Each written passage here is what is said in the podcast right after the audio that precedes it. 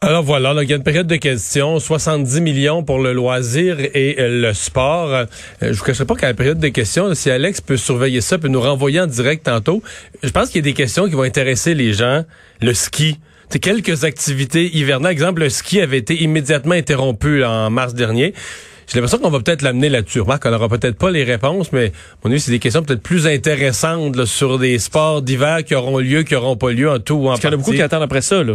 Ouais. Euh, des réponses sur le ski, sur les sports. Parce que cet été, on avait quand même plus d'activités euh, possibles. Là, pour l'hiver, euh, tout le monde se cherche un peu. OK, qu'est-ce qu'on va faire pour Ouais. sortir de la maison? Parce que les activités hivernales, les activités estivales, dehors, souvent tu restes dehors. là. Comme même à la limite, tu prends une bière après, c'est toujours dehors. Le ski, euh, la tentation de rentrer en dedans après une coupe d'heure On de est ski. humain, hein? oui. Au chalet.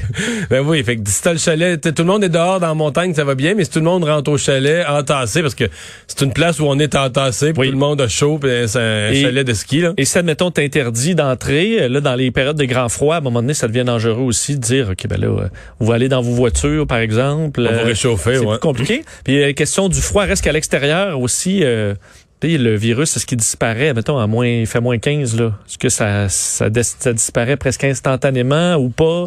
Euh, je pense qu'ils sont probablement en train de se poser toutes ces questions-là et voir si c'est possible.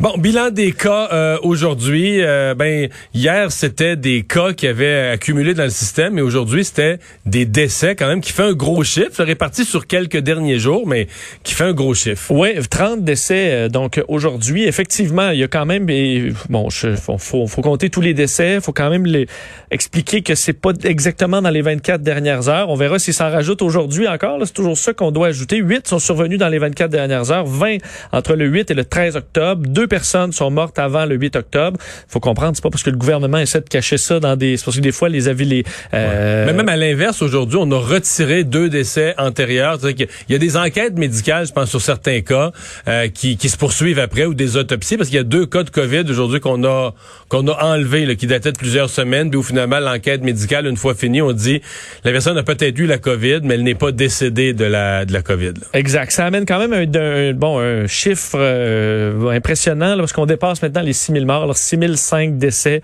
euh, aujourd'hui au total au Québec. Donc, euh, dans les personnes infectées, gros chiffre encore, 969. Faut comprendre qu'on est dans la semaine là où les chiffres sont en général les plus élevés. On verra euh, quel temps ça prendra on dans on les est prochains aussi dans jours. la semaine aussi les gens qui veulent avoir de l'espoir que que des mesures soient euh, relaxées là, le 29 octobre, là, dans la nuit du 28 au 29 octobre. Si vous voulez ça, là, vraiment, euh, priez pour que ça baisse d'ici vendredi, parce que le gouvernement prendra pas la décision le 27 octobre au soir. là. On est dans la semaine où la décision va se prendre, donc si on ne voit pas une baisse, là, une cassure significative dans la courbe, Monsieur Legault d'ailleurs a préparé les esprits à ça, qu'une bonne, il a pas dit toutes les mesures, il dit une bonne partie des mesures de restriction sont susceptibles de rester après le 28. là. C'est sûr qu'il faut que ça, faut que ça baisse plus là. Ouais. Pour l'instant, ça baisse pas vraiment. Ça s'est stabilisé autour Exact. de 1000. On verra peut-être une tendance à la baisse, mais on ne la voit pas présentement. Capitale, vous dire par région à surveiller. Capitale nationale, un meilleur bilan aujourd'hui à 93. On verra si ça tient. Mauricie, centre du Québec, beaucoup plus Là, élevé, beau, ouais. 77. Euh, donc. Montréal, près, de- près de 300, 293, 296. Alors, c'est élevé également. Outaouais, 41. Euh, Chaudière-Appalaches, 79. Pour euh, Chaudière-Appalaches, un chiffre très élevé aussi. Et Montérégie, toujours assez élevé à 141 aujourd'hui. Alors, euh, c'est pas euh, c'est pas un excellent bilan, disons aujourd'hui. Vincent? Mais D'ailleurs, une parenthèse Oui. en France. Oui, euh, à l'extérieur. Quel, chiffre incroyable. Euh, ouais, en France, alors que plutôt dans la fait dans les derniers mois, on avait surveillé à il y avait une grande euh, hausse de cas en France. Ça, on avait repris le contrôle un peu, Euh, mais là, c'est des chiffres records, 30 000 cas dans les 24 dernières ça veut dire heures. 30, 30 000 tests qui sortent positifs. Là. Alors, faut que tu fasses des tests pour te... Ben, il faut dire, ils font des tests vraiment à grande échelle en France. Et depuis cette opération massive qui avait amené évidemment plus de cas, parce que là, on testait quand Oui, même. mais ils ont un taux de positivité. Quand... La dernière fois que j'ai vu, j'ai vu un taux de positivité de 16% quelque chose comme ça. Là, on est à 12,6 quand en même hausse. énorme, là. C'est quand même Ben, énorme. oui, parce que si je me trompe pas, dans la, la précédente hausse, euh, on était à euh, trois, 4 trois, quatre, c'est on ça. variait autour de ça, 4 pour 4,5. Là, on est à 12,6 en hausse. Mercredi, c'était 12,2. Alors ça, ça inquiète beaucoup les autorités. On sait qu'on a serré vraiment la vis. Fait qu'à 12 euh, ça veut dire que tu fais à peu près 260, 270 000 tests, puis t'en ramasses 30 000 positifs, là. Et évidemment, il y a les tests, mais ce qui euh, on surveille, ce qu'on surveille beaucoup, c'est le système hospitalier. Ils ont euh, les mêmes inquiétudes que nous en France, c'est-à-dire on veut pas engorger euh, les hôpitaux. Et là, ça commence à monter en réanimation, donc l'équivalent des soins intensifs chez nous. les hôpitaux voient une hausse. C'était 171 patients qui se sont ajoutés lundi, 226 mardi, 193 de plus hier, à chaque jour. À chaque jour. Ben, en fait, il y a des gens qui sortent et, qui rentrent. En moyenne, comme hier, là, ils, on était à plus 77. Euh, parce qu'il y a des gens qui sortent, mais 260, 219 nouveaux cas.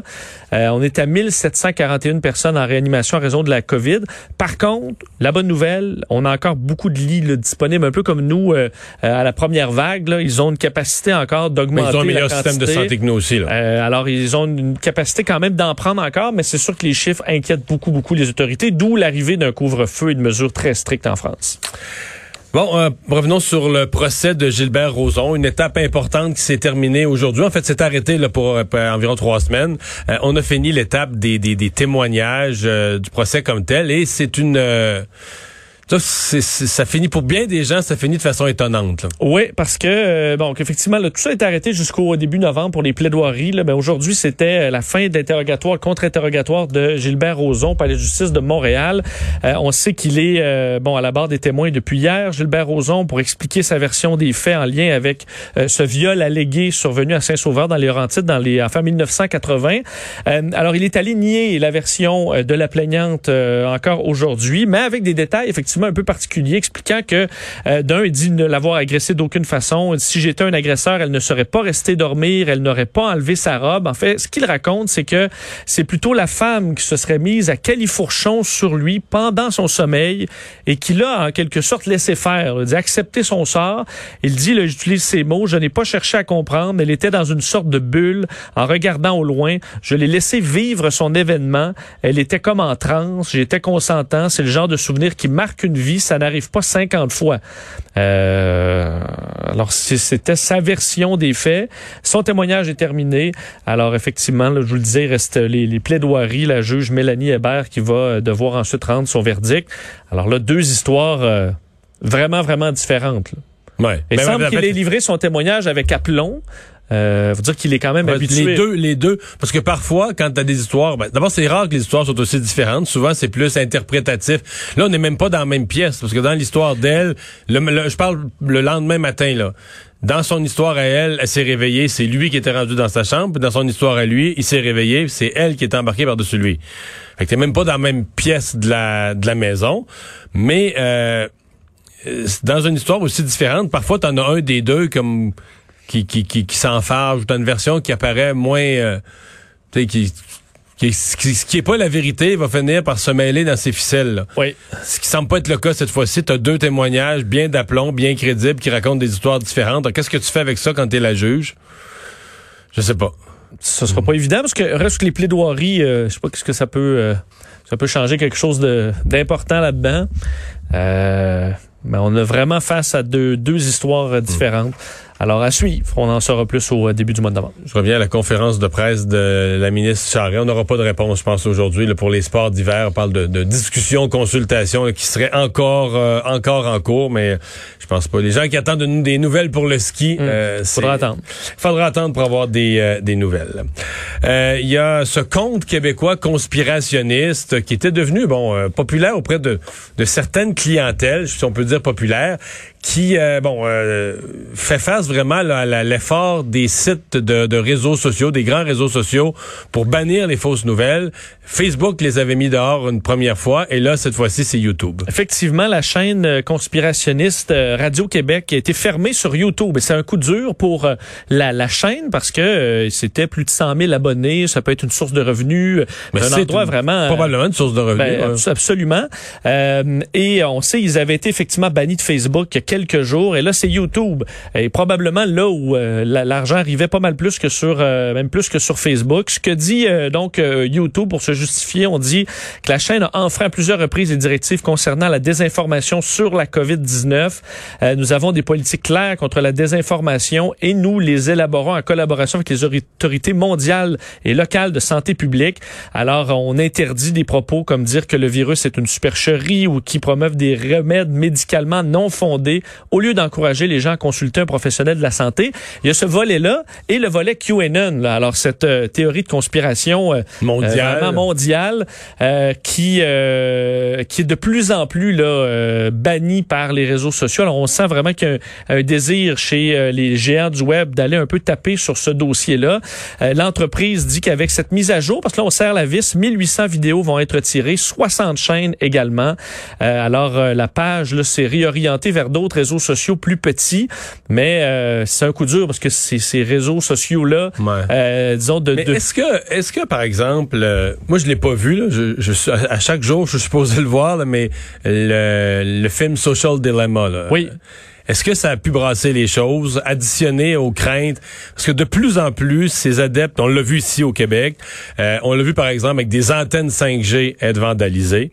On l'a vu sur le virus avec des gens perdre les pédales, des gens qui disent que le virus n'existe pas. Mais évidemment, si tu vois toutes ces mesures être prises puis qu'on t'impose le masque, toi tu dis que le virus n'existe pas, je peux comprendre que tu deviens extra... Puis t'écoutes, mettons, 8 heures par jour, là, t'écoutes des, des gourous qui te disent que le virus n'existe pas. Là, tu prends l'autobus, puis on te dit qu'il faut mettre le masque. Ben, tu frappes la personne qui te dit ça, là, parce que toi, dans ta tête, t'es complètement...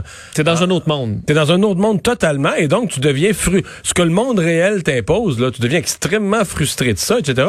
Donc, les, les actes de vandalisme, de violence, la crainte qu'il y ait de la violence aux États-Unis pour les élections américaines, je me demande s'il n'y a pas de nouvelle pression sur les réseaux sociaux pour dire, euh, ouais, là, c'est... C'est l'espèce de ce plus drôle, là oui, ben, en fait, la, la, différence que je te ferais, c'est entre autres dans des conspirations tout aussi farfelues. Admettons là, que la Terre est plate ou les chemtrails, vous allez trouver ça sur YouTube, il n'y a pas de problème. Là. Mais les flat earthers, les gens qui pensent que la Terre est plate, plutôt inoffensifs. Euh, ils vont pas être violents. à, la limite, à la limite, ils font comme les gens que tu nous avais raconté, ils vont en bateau pour essayer de... Ben, ça, ça peut être un danger pour eux-mêmes, mais il y en a un qui essaie de se lancer aussi avec une fusée puis euh, euh qui en est mort. Là. Alors, ça peut être un danger pour Parce qu'ils vont vérifier ils vont vérifier le mur de glace. Euh, ça, ça peut être dangereux pour eux, mais c'est généralement pas un danger pour pour personne, à part qu'ils s'ils deviennent pilotes d'avion et ils vont se tromper de direction. Là. Mais ils, euh, défoncent pas des maisons pour attaquer le globe terrestre. C'est ça. Mais je pense que sur la COVID, sur QAnon, c'est que là effectivement, tu dis là c'est assez, ça va un peu trop loin.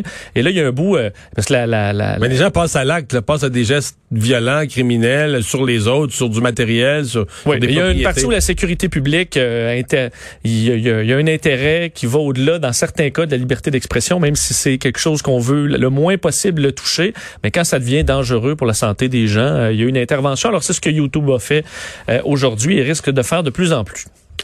Bon, le direction, le directeur général pardon, de l'Association québécoise de prévention du suicide, eh ben justement, on est en matière de fausses nouvelles, qui défait une chose qui avait circulé. Euh, en fait, c'est les gens qui, évidemment, ni l'existence ou pas l'existence, mais ni l'importance du virus, qui disent, ben, toutes les mesures de confinement, tout ce qu'on nous oblige à faire, euh, on, on, prévient bien peu de décès, contrairement à l'explosion du nombre de suicides. Exactement. Et entre autres, souvent dans des des écoute, des pages là, euh, très simples sur Facebook, une image où ça va être écrit en gros avec des flashs, euh, des suicides, 22 suicides par jour au Québec maintenant versus la COVID qui en fait moins. Euh, alors rarement très étoffé, mais il faut comprendre cette statistique-là qui circule beaucoup sur les réseaux sociaux, comme quoi il y aurait 22 à 23 suicides par jour au Québec et que la normale depuis, serait de 1. C'est ça, depuis mars. Euh, depuis mars, depuis le début de la pandémie. C'est faux, de sorte que aujourd'hui, Jérôme Gaudreau, le directeur général de l'Association québécoise de prévention du suicide, euh, cru bon euh, rectifier les faits, disant attention, d'une part, la moyenne de suicides par jour au Québec depuis 15 ans est d'environ 3 et non pas un comme euh, on le retrouve dans la publication. Oui, parce qu'en gros, là, c'est triste, mais c'est 900 le nombre de suicides. Ça a déjà été plus. On a déjà eu jusqu'à 1600 de mémoire. Mais, mais là, nous autres, on se tient malheureusement autour de 1000 environ. Exactement. Euh, d'autre part, selon les informations que nous, qui nous sont transmises par le bureau du coroner du Québec, on ne constaterait pas d'augmentation du nombre de suicides depuis le début de la pandémie. Le suicide est un problème de société majeur qu'il faut combattre, mais il faut donner la bonne information. Merci de corriger l'information si vous la, vous la voyez passer et de ne pas partager la vignette. Il expliquait par contre qu'on surveille une hausse euh, d'hospitalisation reliée à des suicides, mais que ça ne veut pas nécessairement dire qu'il y a une hausse euh, au niveau des suicides. Dans les statistiques qu'ils ont, eux, c'est plutôt stable. Alors, euh, évidemment, une tendance à surveiller. Bon, personne nie qu'il y a des effets psychologiques au confinement et à ce qu'on vit. Loin de là. Mais les vrais chiffres, ce n'est pas 22, 23. On est autour de trois suicides par jour, ce qui est encore une tragédie euh, au Québec, évidemment. Mais en fait, quand on parle de détresse psychologique, je veux dire est-ce qu'on peut la lier au, au confinement? Je pense qu'il faut la lier à la pandémie. Là à des gens, par exemple, dans le réseau de la santé, on dit qu'il y a des gens vraiment qui ont été traumatisés, ceux qui ont travaillé en zone rouge d'un CHSLD dans les pires semaines, des gens traumatisés. Il y a des gens qui ont perdu des êtres chers. Il y a certainement des gens qui ont perdu leur commerce ou qui ont perdu des gens qui travaillent, par exemple, dans l'industrie du voyage, du tourisme, etc. Des couples qui se sont défaits aussi à travers ça. On sait que c'est une cause de suicide Absolument. Mais c'est pas, c'est un peu simpliste de dire que c'est la notion de confinement qui aurait, qui aurait créé la détresse psychologique. T'aurais pas eu de confinement, t'aurais eu quoi? T'aurais eu une multiplication débile des cas, beaucoup plus de morts, il y aurait une détresse psychologique. La détresse psychologique est causée par euh, est causée par la pandémie et non par la réponse gouvernementale à une, pandémie. Mais bon, il faut être. Euh, c'est quand même. C'est quand même spécial que le directeur québécois. Mais je, l'ai vu, euh, plein de gens quand même, des, des, gens des théories du complot qui l'insultaient aujourd'hui après qu'il ait répondu ça. c'est quoi son intérêt là, de non, non, qu'il traitait, non, non, qu'il traitait de naïf. Il disait qu'il croit le coroner, puis qu'il croit le gouvernement, puis qu'il croit ah, les chiffres, puis tous les chiffres du gouvernement sont truqués. Et, Bon. Bon. Qu'est-ce que tu veux répondre à personne là? On peut pas, on ne peut pas répondre grand chose. Euh, Théo Taxi qui reprend du service. Oui, euh, donc pour les amateurs, ceux qui euh, utilisaient Théo Taxi, c'est euh, verront, euh, ben, verront ça comme une bonne nouvelle que ça revient, reprend du service aujourd'hui avec une cinquantaine de véhicules à Montréal et à Gatineau. Donc c'est ce qu'a annoncé aujourd'hui le nouveau propriétaire Pierre-Carl Pelado en conférence de presse virtuelle. il disait nous, nous sommes aujourd'hui confiants que le nouveau Théo Taxi est là pour rester, d'autant plus que le contexte technologique d'affaires et a évolué. On sait que Théo Taxi avait traversé une période très difficile, euh, lancée il y a cinq ans par Alexandre Taillefer. On avait dû fermer nos portes en raison de difficultés financières. Alors, ça avait été racheté. Euh, et là, on a entre autres une nouvelle flotte qui... Oui, parce qu'il n'y avait plus de véhicules. On se souvient, les véhicules, on, les voyait... Bon, ça en parce que c'était loué. De, mémoire, c'était tous des véhicules qui étaient loués. Donc, en, fermant les opérations, les véhicules sont repartis. Et là, on a entre autres des Kia Soul 2020 qui ont le double de l'autonomie. Parce qu'un des problèmes qu'on avait avec euh, Théo Taxi, c'est que, fois, tu t'attendais le taxi, mais entre-temps, il manquait de batterie. Là. Il n'était pas capable de faire assez de voyages. Il y, avait, des lieux centralisés de chargement. Donc là, ce que j'ai vu, c'est qu'on va permettre, par exemple, aux chauffeurs d'être un travailleur autonome. Donc, plutôt d'être un salarié, d'être un travailleur autonome. Euh, d'avoir une charge chez lui. Oui. Parce que là, les chauffeurs passaient un temps fou à l'espèce de centrale pendant que leur auto était branché. Puis là, ils étaient payés à l'heure à se tourner pouce en attendant d'avoir un véhicule pour travailler. Là, ils pourront le faire chez eux. Et l'autre problème où euh, Théo Taxi s'était fait jouer un tour, moi, c'était c'est carrément un chauffeur qui me l'avait raconté, parce que je prenais beaucoup de taxis à l'époque. Là. Il dit, ben écoute, c'est pas compliqué Théo Taxi. Hein? Aux deux heures de pointe, on fait du Uber ou on fait du à notre compte. Puis après ça, on se fait payer à l'heure par Théo Taxi. Ah. Quand c'est mort. Quand c'est mort.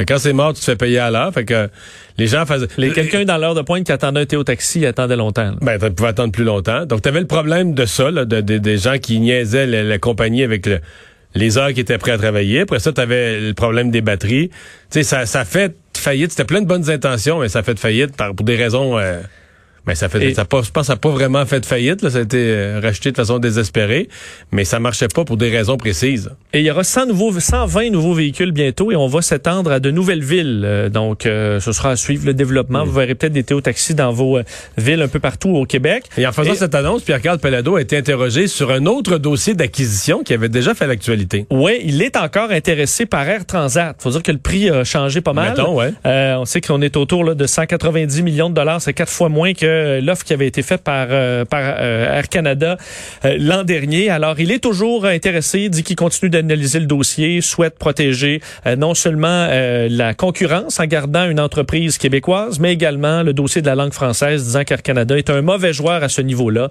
Alors, on verra. Il est toujours intéressé. Et la présence du siège social et des emplois à Montréal.